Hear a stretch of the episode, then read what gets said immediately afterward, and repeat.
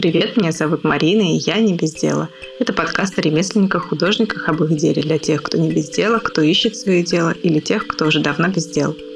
Я напоминаю вам делиться подкастом в социальных сетях, рассказывайте о нем друзьям, оставляйте отзывы, обязательно добавляйтесь в чат слушателей, и вы можете поддержать проект, можете купить открытку на сайте или подписаться на Patreon.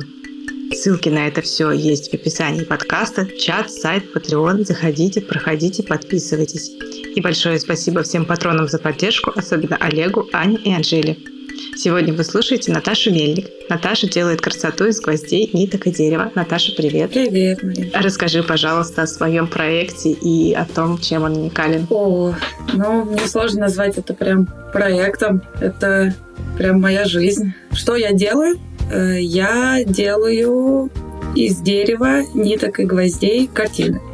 Мой холст — это бибельный щит. Бью я на него гвозди и оплетаю по гвоздям нитями. Также помимо самих картин, так уж получилось, и я этому очень рада, я еще строю огромные арт-объекты, тоже из дерева, ниток и гвоздей. Недавно у меня был опыт, э, я делала и огромный объект из э, металла и проволоки. Он был очень сложный, но это очень, очень крутая, крутой опыт, и я поняла то, что объекты — это то, что мне очень нравится, и мне бы хотелось дальше в них развиваться. Но о картинах тоже не забывать.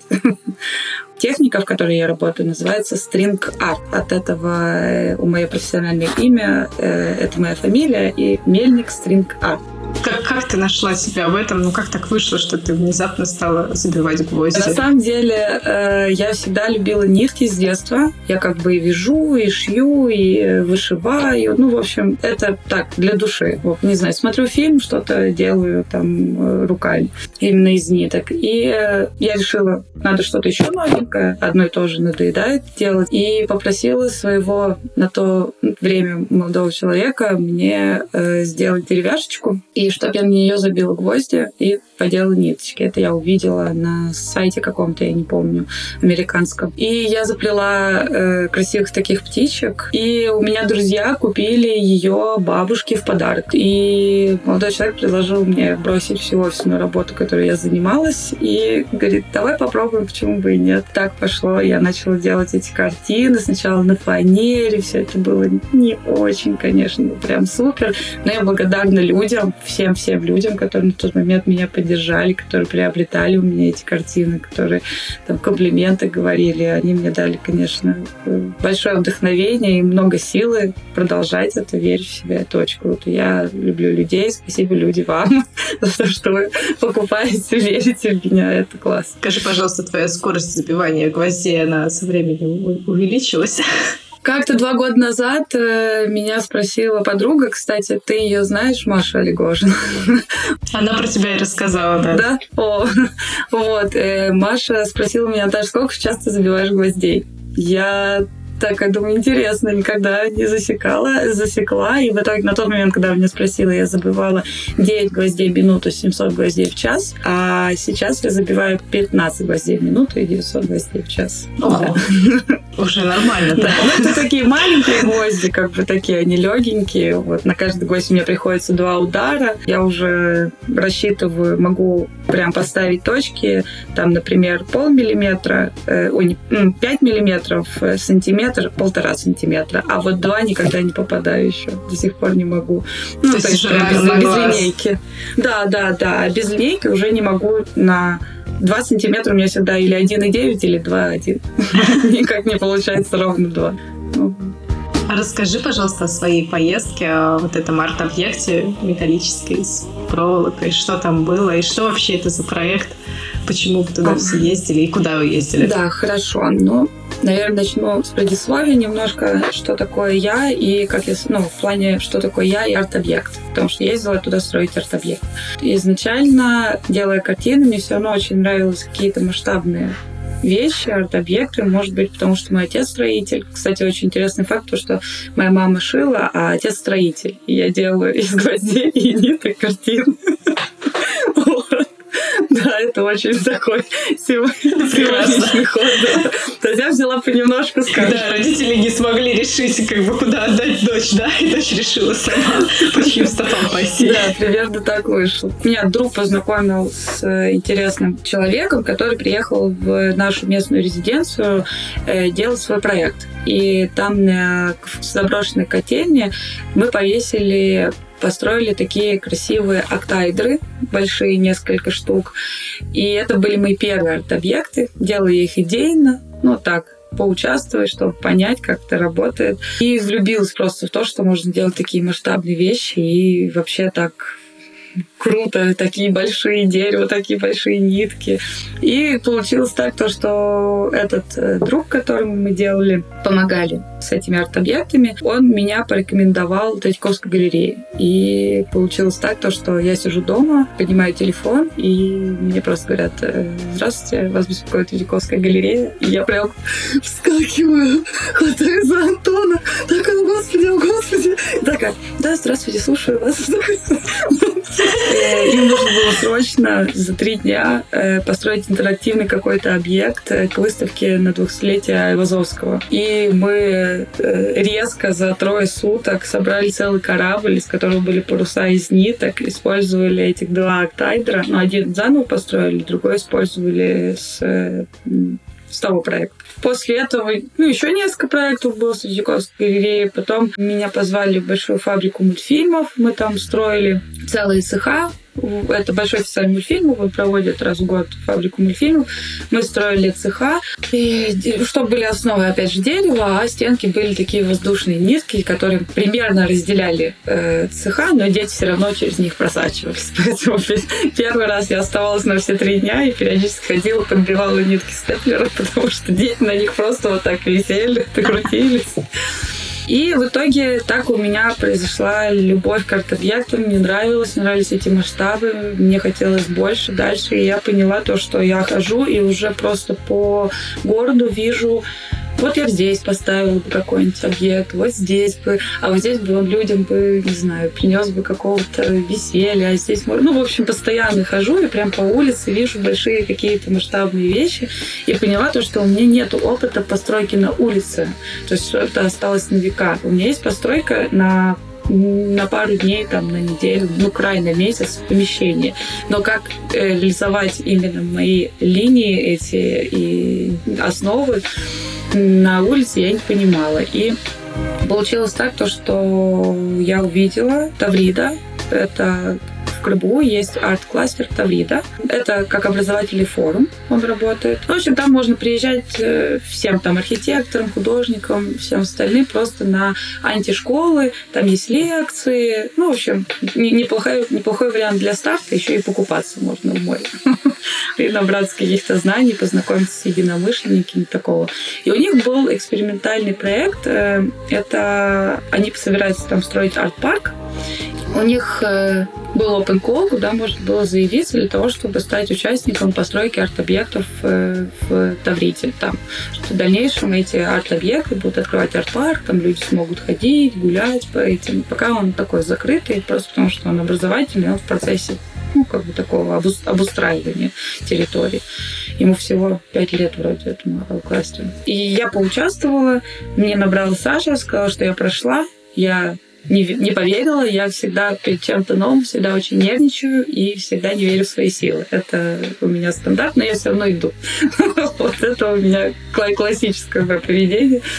Я очень обрадовалась, и я попала в получается, в среди 11 человек э, со всей России.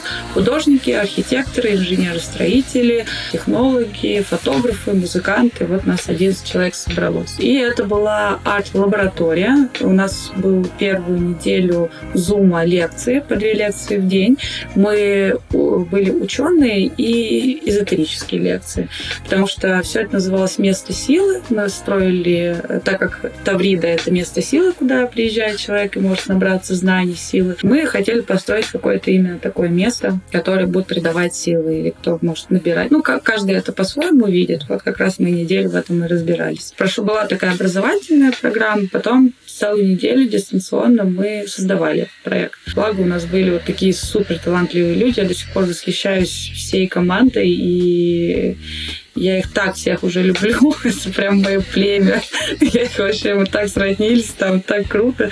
И мы быстренько спроектировали два, надо было два объекта спроектировать. Ну, мы постарались сделать их совсем разными, но они у нас были довольно-таки э, звонкие, музыкальные, что ли, такого плана. И у нас выиграл лабиринт. Такой лабиринт, который выходишь, и там стоят такие большие звучащие трубы, которые звучат на ветру. В целом там очень много, говорю, там надо его смотреть, э, рассматривать. Просто его еще, к сожалению, не достроили, потому что мы, конечно, прям большой объект, прям серьезно. У нас очень много там водных, там я и проволоку крутила, у нас были с поликарбоната такие листы с паттернами, которые светятся. Когда солнце, то светятся они внутрь, когда они подсвечены, и ночью они светятся в, вовне. Ну, очень, очень красиво. Я даже не знаю, как это объяснить, надо видеть. Я вот все надеюсь, что его достроят. Вот, потому что мы не успели, мы уехали, но у нас осталась там серьезная строительная бригада, которая все это достраивает, чтобы все было очень хорошо, безопасно вот, и на века. Я поехал туда именно за этим опытом, и я очень рада. Я поняла, что такое проволока, как ее крутить, как это сложно, как ее крутить. Это вообще, если бы не двое тимуровцев, которые мне помогали ее крутить, я бы не справилась. Это очень тяжело. Она прям, ну, все-таки тоненький, маленькая какая-то тоненькая картина, это ерунда. А когда у тебя вот такие огромные арки по 2,5 метра, и ты их должна все оплести, это очень как бы сложно. Это, получается, было самое сложное твое творение, самое сложное творение? Физически, да. Но это было сравнимо с тем, как э, на одной из фабрик мы плели 26 километров нитки. Но там... 26 километров? Да. Зачем? Делали стены. И там каждые 10 сантиметров у нас шла нитка, и мы ее прибивали. Но у меня благо были, помогали. Мы по две пары это делали. Но у всех были прям синие вот такие руки от степлера. Ну, оно того стоит. То есть вы, получается, как э, для качества основу делали стены? Не-не-не, это прям, прям стены. Они просто были воздушные из ниток. Просто. Просто как забор, только из них. Прекрасно. То он был воздушный, ты, получается, да, подходишь к цеху, видишь, что там происходит. Но как бы у тебя есть грань того, что ты не можешь туда зайти. А что вообще самое такое сложное в твоем, в твоем проекте, я могла бы сказать, да, в твоей жизни?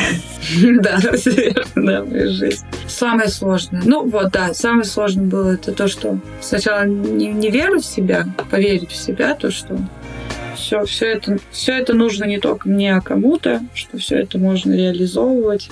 А сейчас, наверное, биение гвоздей именно сложно. Потому что бьешь, бьешь, бьешь, бьешь, бьешь. Это очень монотонная работа. Оно тебе нравится, но под самый конец картины, конечно, периодически немножко сдаешься. Ну, морально прям, о, не хочешь уже это делать, тебе уже так надоело, хочешь скорее ниточки плести.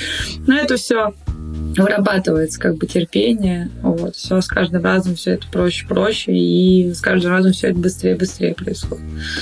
Вот. Поэтому, не знаю, нет таких прям сверхъестественных сложностей. Все преодолевается легко. Легко. А когда ты поняла, ну, когда ты поверила в себя и поняла, что вот, вот не зря я ушла из офиса, и все хорошо идет? Ой, а это такая история, знаешь, как э, полгода веришь, месяц не веришь. Полгода веришь, месяц не веришь. Так что я не могу тебе какой-то срок сказать именно определенный. Не срок, а скорее, знаешь, событие, которое произошло, и которое заставило тебя вот уже все точно понять, что, ну, наверное, все хорошо. Э, любая продажа моей картины или любой успешный проект делает меня на месяц счастливой.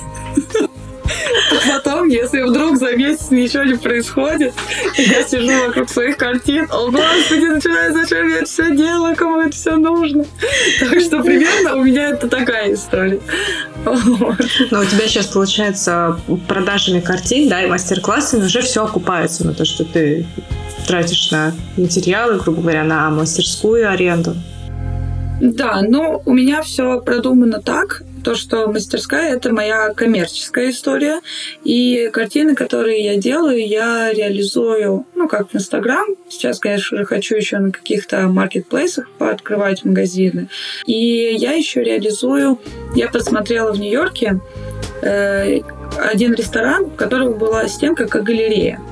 И там можно было прийти, покушать и купить картину одновременно. И мне так понравилась эта идея, и я нашла, у нас есть такая кофейня, Добро, Добролавка называется, прям мое. И у них была такая красивая стенка, и она, знаешь, такая прям, ты в нее заходишь, купил кофе, там, ну, край там минут 10 постоял, там, что-нибудь с кем-то перемолвился и убежал. И мне показалось, что это так классно, это и уютно, и вроде и кофейня, и можно заодно как бы что, уже в голове у человека стоит, то, что пришел, что-то купил и ушел. Э, хозяин этой э, кофейни согласился, сказал, вообще без проблем, без процентов, без всего, держи тебе стенку, делай, я буду только рад. И я повесила у него такую прекрасную красную женщину, из которой из головы э, э, выходит растение, такую с дипломатом. И она ему так понравилась, что, что через два дня он мне позвонил и сказал то, что я у тебя ее покупаю. Я говорю, хорошо. Вот. И вокруг нее я начала, я вокруг нее начала реализовывать эти картины, ну, то есть по несколько картин вешать, и там начали покупать мои картины. Сейчас э, со мной связались, связалась девушка, которая э, держит салон ну, красоты, получается, там у них маникюр, педикюр, у них очень красивая стена, когда заходишь, прям, она прям просит там какие-то картины. И вот, получается, я успела до отъезда в Крым там две картины повесить. Одна сразу же продалась. И сейчас я быстренько, быстренько, быстренько вот делаю картины туда. Поэтому самое главное мое это э, реализация картины именно через пространства городские. Надеюсь выйти сейчас в Москву. Может быть, кто слушает этот подкаст, дорогие мои, если у вас есть ресторан, или что можно так делать, Марина? Можно, можно, да? Без проблем. Если, да, если вы владельцы да, каких-то ресторанов, заведений, не знаю, салонов, чего угодно, у вас есть красивая стенка, и вы хотите, чтобы она была всегда украшена какими-то интересными картинами. Вот. Обновляющимися при этом. Обновляющимися, да, при этом. И вы не против того, чтобы эти картины там покупались, то пишите, звоните, я буду вам только благодарна и рада с вами посотрудничать. Это прям классная история. Ну, согласись, да, на самом деле очень, очень очень неплохо, потому что картина не, не сидит в мастерской, потому что мне всегда очень грустно, когда они стоят в мастерской. Что-то, чтобы прям сделать выставку, ну, это прям надо созреть, как бы все это, ну, тоже как бы определенно. А так хочется, чтобы они уже пошли жить, гулять куда-то. Не хочется их держать в клетке. Поэтому это для меня очень, да, такой момент. Очень удобный, очень хороший. Поэтому говорю, ну, пока это все я развиваю в Коломне, надеюсь, то, что Москва и какие-то ближайшие города согласятся. Ну, потому что именно по примеру Добролавки захотели девчонки из салона. Я думаю, что такой пример пойдет. Ну, то есть люди увидят, как это красиво, как это работает, и вот так все пойдет. А можешь рассказать на примере одного какого-нибудь, а, одной картины, из чего вообще складывается ее стоимость. Ну, просто наверняка же есть такие моменты, когда люди приходят и говорят, ой, да это же всего лишь гвозди и нитки, да, я сам такое могу вбить, и типа, что за это столько денег, простите. Вот можешь раскрыть, почему? У меня все это рассчитывается так. У меня делает основу столер, я ему заношу дерево, он мне его обновляет, все красиво делает. Периодически он красит, периодически я красю. Ой, я можно тебя немножко я... перебью? Да, Сразу, да. а где берешь, берешь основу, где ты берешь дерево, ну, то есть там спилы. Покупаю я в, ну, на строительном рынке, гвозди я тоже покупаю на строительном рынке. У меня есть постоянные места, где я покупаю гвозди, молотки, где ребята тоже смеются и говорят, что, зачем, за, серьезно, зачем тебе это кто-то покупает? Я говорю, да, кто это покупает? Я говорю, ну отстаньте, говорю, не обесценивайте мой труд, ну я же стараюсь. Они такие, ну ладно, покажи, что у тебя там есть, мы, может, тебя тоже что-то купим, коль ты у нас покупаешь. Ну, короче, строители они такие, у них все легко и просто. Да, и вот там все закупаю. Краску там же есть тоже человек, который мне уже помогает спасибо ему огромное. Он мне подсказывает, как это сделать дешевле, эффективнее, лучше. Ну, поначалу он меня прямо научил меня работать с краской, с морилкой, с эмалью, с лаками. Прям целый мир. Плюс я вкладываю логистику. Ну, то есть строительный рынок я там закупаю. Хоть там есть все эти скидки, но все-таки материалы стоят, стоят не, не дешево. Тем более, когда качественные, хорошие, чтобы было нормальные или щиты, или нормально те же доски, строганные уже. Ну, в общем, это все, да, тоже стоит немаленьких денег. Логистику включаю, потому что это или доставки, или сама на своей машине трачу. Вот. И э, тут уже накладываю больше. Раньше я смотрела просто на картину и думала, насколько она мне тяжело далась.